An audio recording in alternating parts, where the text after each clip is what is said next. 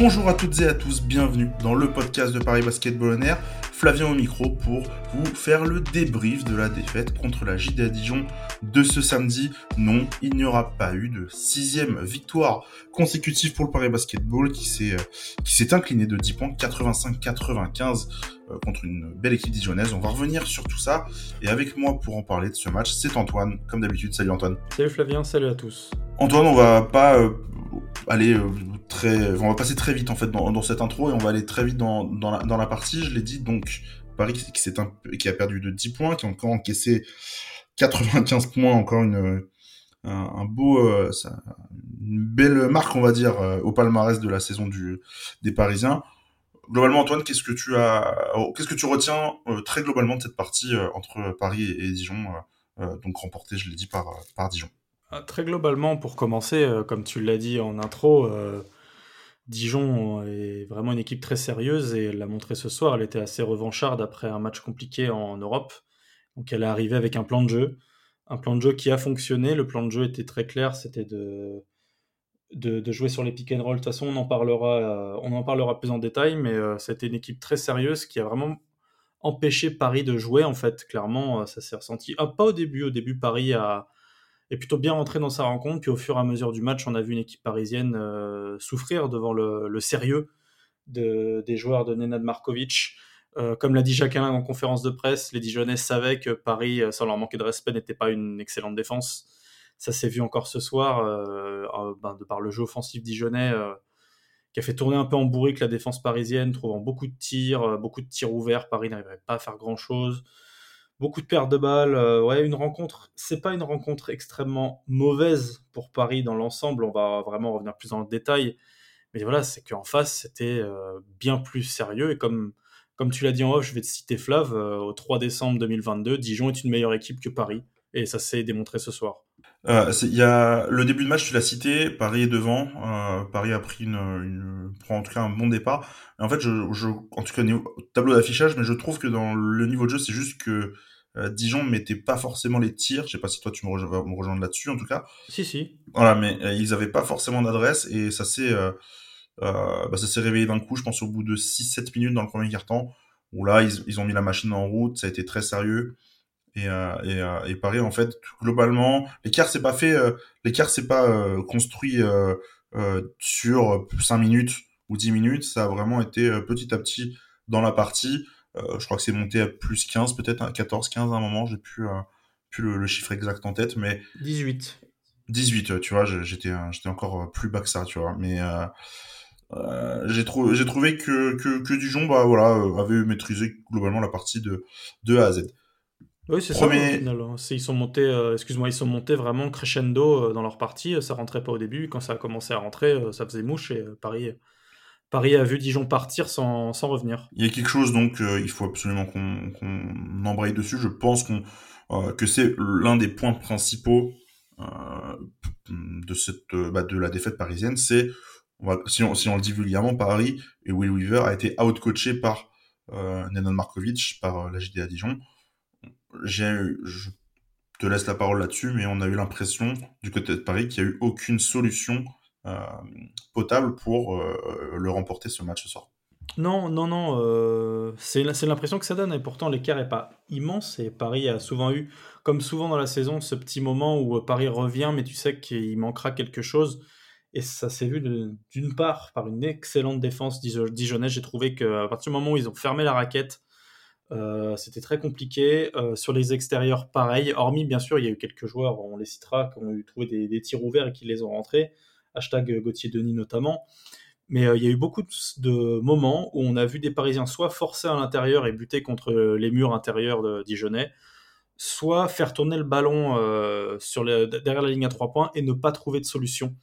Et euh, derrière, ben, quand ça partait en transition côté Dijon et quand on a un joueur comme David Holston et et Gavin Ware, donc à ce duo-là notamment, puisqu'il n'y a pas que eux, qui se connaissent aussi bien et qui jouent aussi bien ensemble, ben ça, ça fait très très mal. Et donc euh, au final, on voit le, on a revu le Paris Basketball qu'on voit dans ces défaites-là, c'est-à-dire une équipe qui se frustre, qui perd des ballons. Euh, J'ai les stats sous les yeux, c'est 18 pertes de balles, des passes parfois très approximatives, ou même parfois on a l'impression que il n'y a pas, il a pas une idée derrière cette passe. C'est-à-dire qu'on fait une passe pour faire une passe mais il n'y a pas de solution. Et c'est là où on en revient sur le out-coaching. Après, peut-être qu'on rentre plus dans le détail de ce qu'a fait Dijon offensivement, ce qui était très intéressant. Non, moi, je voulais juste te, demander avant qu'on bascule sur l'aspect tactique. Est-ce que je j'ai pas envie d'être méchant, mais je crois que moi, en tout cas, je ne, ce sera pas le cas. Est-ce que toi, tu retiens quelque chose de positif du match de Paris euh, ce, soir contre Dijon? Moi, je, franchement, mais c'était mon impression un peu toute la rencontre. J'ai juste vu bah, une équipe plus forte que l'autre et je j'arrive même pas forcément à détacher une individualité ou un, maillage collectif que, j'ai apprécié. Peut-être que toi, tu auras peut-être quelque chose à dire dessus. Bah, j'aurais aimé t'en j'aurais aimé dire un, mais euh, non, ça serait mentir. Euh, je suis assez d'accord avec toi. J'ai pas trouvé quelque chose qui m'a absolument emballé. Euh, c'est pas le match de l'année, hein, clairement. c'est une défaite contre une équipe, on va le redire, hein, nettement supérieure et il n'y a pas de y a pas de honte à en, avoir. Par contre, des il faudra en tirer des, conclusions, mais non, non, j'ai pas vraiment. je crois j'ai beau revoir. Là, j'ai la liste des joueurs, donc pour me rappeler des séquences de moment. J'ai quelques séquences par-ci par-là de certains joueurs, mais c'est pas une prestation. J'aurais aimé, par contre, j'aurais aimé que Gauthier Denis euh, soit plus souvent euh, sollicité, comme il l'a été en début de match. Ça n'a pas été le cas. Ça aurait pu être une satisfaction. Ça ne le sera pas malheureusement, mais euh, c'est pas contre lui, c'est contre toute l'équipe notamment. Ah, après, tu vois, plus sollicité, moi je trouve qu'il a quand même beaucoup de tics et shoot. c'est celui qui, c'est le troisième joueur de l'équipe qui shoot le plus dans, dans la partie. Oui, c'est vrai, t'as raison. Pas sûr que ce soit arrivé très souvent cette année. Non, ça monte crescendo. Hein. Non, non, voilà, il, bah, mais comme on en parle depuis trois semaines, euh, il va mieux, il, en tout cas, il va même très très bien, même plus que mieux. Hein. Euh, dans, il commence en tout cas à trouver sa place définitivement dans cet effectif. Mais c'est vrai, allez, euh, Gauthier Denis, pour le coup, il met 12 points, à 4 sur 9 à 3 points. Euh, c'est, en fait, il trouve son rôle et, la gâchette qu'il est commence aussi, à, trouver du rythme. Et c'est vachement bien par rapport bah, à ce qu'on voyait l'an dernier où il n'avait pas forcément su trouver ce rythme-là dans le collectif, que cette année, il y arrive. Je te propose du coup euh, je sais que t'en mords d'envie qu'on parle un peu de la JDA Dijon et de ce qu'ils ont fait très bien. C'était justement notre aspect tactique parce que euh, bah, on a dit qu'ils ont. En fait, pour moi, le plan de jeu a été parfait. En défense, euh, ils ont été très agressifs sur les pick and roll parisiens lorsque Paris attaquait. Euh, beaucoup de trappes à deux. Ils, ils, avaient un, ils avaient un système de jeu qui, euh, qui, qui était, qui était risqué si Paris arrivait à faire la passe à l'intérieur, donc notamment à, à, à Ismaël Gamagaté, euh, quand, il, roulait vers le cercle. Ça a été le cas en, début de partie. Euh, Ismaël a été trouvé plusieurs fois. Mais il y a un aspect, euh, notamment du côté défensif pour Paris, où il y a une relation David Holston, Gavin Ware qui a été absolument destructrice pour le, Paris Basketball. Il y a aussi euh, McDuffie qui fait partie des tout meilleurs joueurs du mois de novembre, qui avait été cité dans les quatre meilleurs joueurs du, mois qui fait un match, je crois, à 25 d'évaluation. On, Paris s'est retrouvé un peu coincé euh, face à des individualités très fortes qui étaient dans un rouage collectif euh, euh, bah, parfaitement maîtrisé. C'est exactement ça, en fait. C'est individuellement, ils ont été très forts et en fait, individuellement, ils se sont trouvés en équipe. C'est très, c'est bizarre ce que je dis. Peut-être je m'exprime mal, mais au final, voilà, le duo. tout d'abord, pour tu les as cités, le duo David Holston, Gavin Ware, comme l'a dit le coach, ça fait trois ans qu'ils bossent ensemble, donc les automatismes, ils les ont. Euh, Gavin Ware est un joueur qu'il ne faut pas laisser ouvert, qui prend beaucoup de plaisir, euh, notamment, comme l'a dit Jacques Alain en, conférence de presse, à stretch et à tirer de loin. Et euh, Isma ne montait pas assez sur lui, euh, notamment, enfin ça s'est remarqué, Ismaël Kamagaté, pardon, et ça s'est vu dans les stats. Hein. Gavin Ware met 27 points en 23 minutes, à 13 sur 16 au tir. David Holston, lui, je pense que le, le but c'était vraiment de ne pas le laisser prendre feu. Donc lui, qu'est-ce qu'il a fait? Il a servi tout le monde. Il termine à 14 passes décisives. Et euh, voilà, quand tu as des gâchettes comme euh, Marquis McDuffie ou alors Gregor euh, Rovat, pardon, bah, c'est voilà, des individualités, mais qui se sont trouvées dans, dans le fort collectif dijonnais. Et dès que Paris essayait un petit peu de bloquer, on va dire, un, un, de ces joueurs-là, il se retrouvait avec une, pléthore d'autres problèmes à gérer, puisque euh, tactiquement quand le pick and roll, euh, quand, le pick ne marchait pas ou quand Paris défendait mal sur les pics ou arrivait plutôt à bien défendre sur un pic, bah, c'était Marquis McDuffie qui était dans le corner ou euh, Rovat dans l'autre corner, puisque Horton trouvait toujours une solution pour un petit peu pour que Paris ne sache plus où donner de la tête, et ça s'est vraiment vu. Ça a été extrêmement. En fait, c'était beau à regarder, je trouvais vraiment que c'était une équipe qui jouait très bien, qui était très bien coachée. Il y avait vraiment. Ben, c'est sûr, ça fait jamais, ça fait jamais plaisir de voir Paris un pédaler dans la smoule comme ça. Mais par contre, face à un tel niveau, en face d'individualité, c'est juste, juste parfait à regarder. J'ai adoré regarder Gavin Ware enfin, jouer comme ça. Quoi.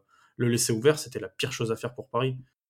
Et le coach en, a parlé, et, et, ces mots reflètent plutôt bien la rencontre, je trouve. C'est on a dû choisir notre, poison, et le poison qui a été choisi, c'est bah, la relation Gavin Ware David Alston. tu as choisi en fait de pas prendre les points d'Alston pour espérer que les mecs autour marquent moins en tout cas, soit moins moins. Ça n'a pas du tout été le cas.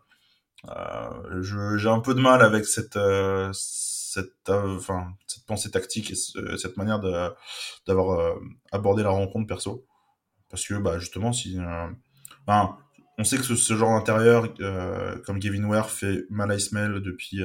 Enfin, voilà, les, les, joueurs physiques un peu grands et costauds surtout vont lui faire mal, surtout en plus s'ils peuvent mettre du mi-distance. Un joueur comme McDuffie, on l'a dit, il était en, fusion depuis, depuis quelques semaines. Euh, Rovat, bah, tu lui donnes des tirs ouverts, il a eu des tirs ouverts, euh, il en a eu quelques-uns, et euh, bah, il pardonne pas. Et, c'est vrai qu'en plus de ça, tu apportes la science de la passe de David Holston, qui fait 14 passes, qui a 9 à la, à la mi-temps, tu l'as dit tout à l'heure, mais qui trouve des passes en fait que à Paris tu ne peux tu n'as pas ce genre de joueur capable de faire ce, genre de, de passes donc c'est vrai que Paris a été a été noyé je pense dans dans cette bah, dans cet amas de, de problèmes à, gérer. Et c'est comme t'es comme quand t'es dans sur un bateau si euh, ça la, la, coque elle va percer d'un côté euh, tu vas tu vas tu vas boucher ça va percer de l'autre. En fait et à chaque fois et le bateau petit à petit a, a coulé et et, euh, et, et s'en est jamais vraiment remis. Voilà.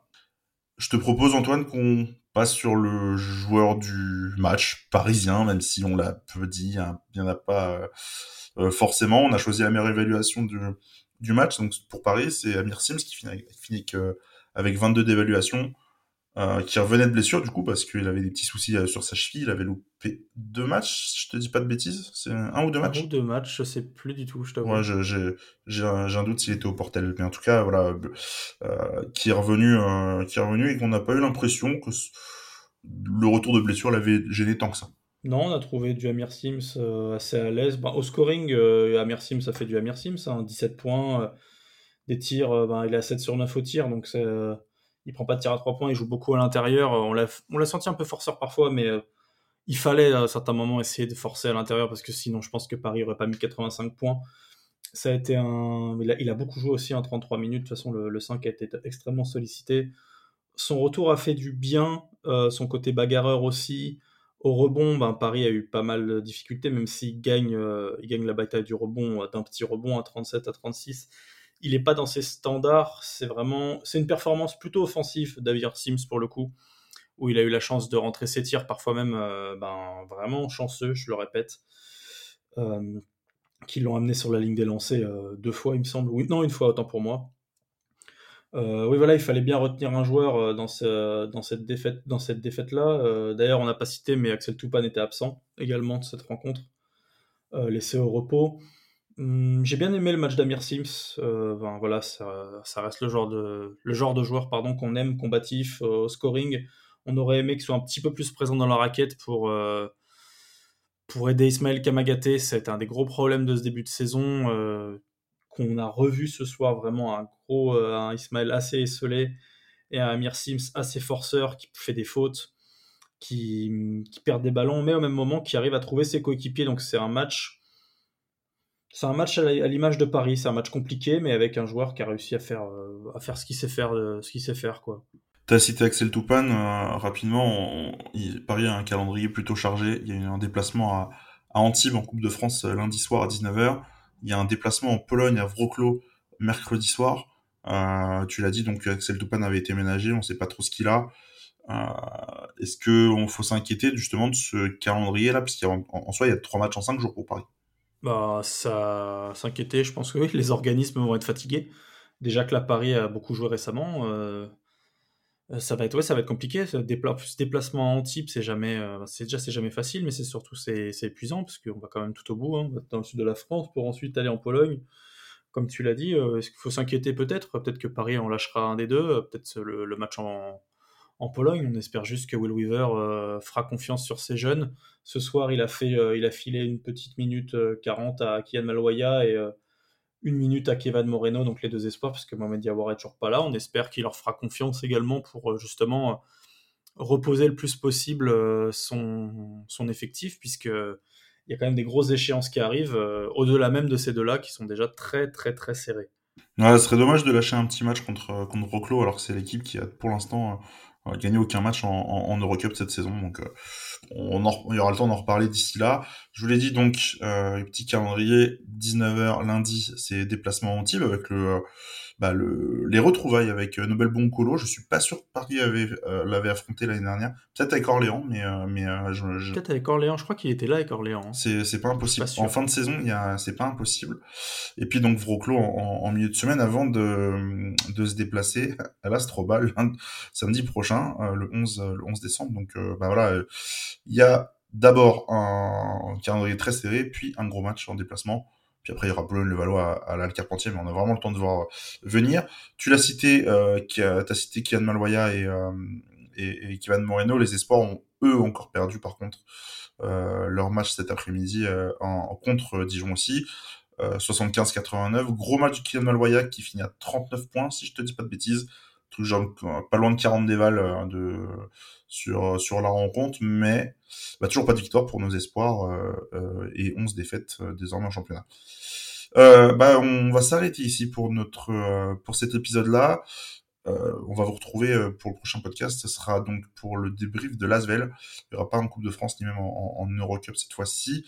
Comme d'habitude, juste avant de, vous quitter, je vous rappelle nos réseaux sociaux. Sur Twitter, c'est parisb-8 on air. Pour Facebook et Instagram, c'est Paris on air. Et puis du coup, on va se retrouver gentiment la semaine prochaine pour un nouveau débrief d'un match de Betclic Elite contre l'Asvel. Merci de nous écouter et on se dit à bientôt. Salut